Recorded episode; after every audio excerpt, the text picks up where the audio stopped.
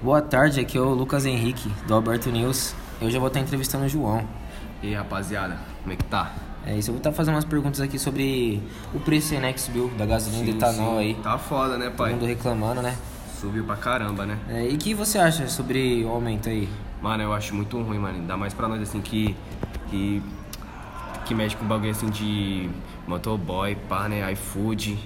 É foda, porque tá seis conto, né? Só a gasolina, imagina um- o etanol, né? Não? Pra todo mundo, né? Tá assim.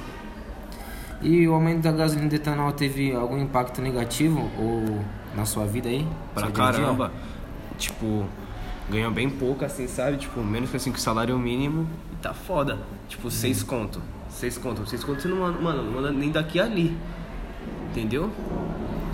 Boto fé. tá É, E o aumento da gasolina e do etanol afetou você financeiramente? Demais, demais. Como é que eu disse aqui? Seis reais, seis reais, mano, isso é muito caro. Não só pra mim, mas pra todo mundo. Tipo, pro pessoal assim que não tem muito acesso, é foda. Ainda mais pra quem depende disso, né? É, E você acredita que tem uma, uma melhora aí em relação a isso? Tipo, uma melhora tipo como? Ah, você Da- espera pra que... futuramente ou É, pra agora? Pra agora mesmo.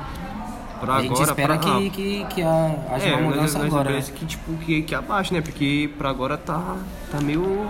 Tá meio foda, assim, pra todo mundo, né? Mas eu espero que, que futuramente abaixe o preço, né?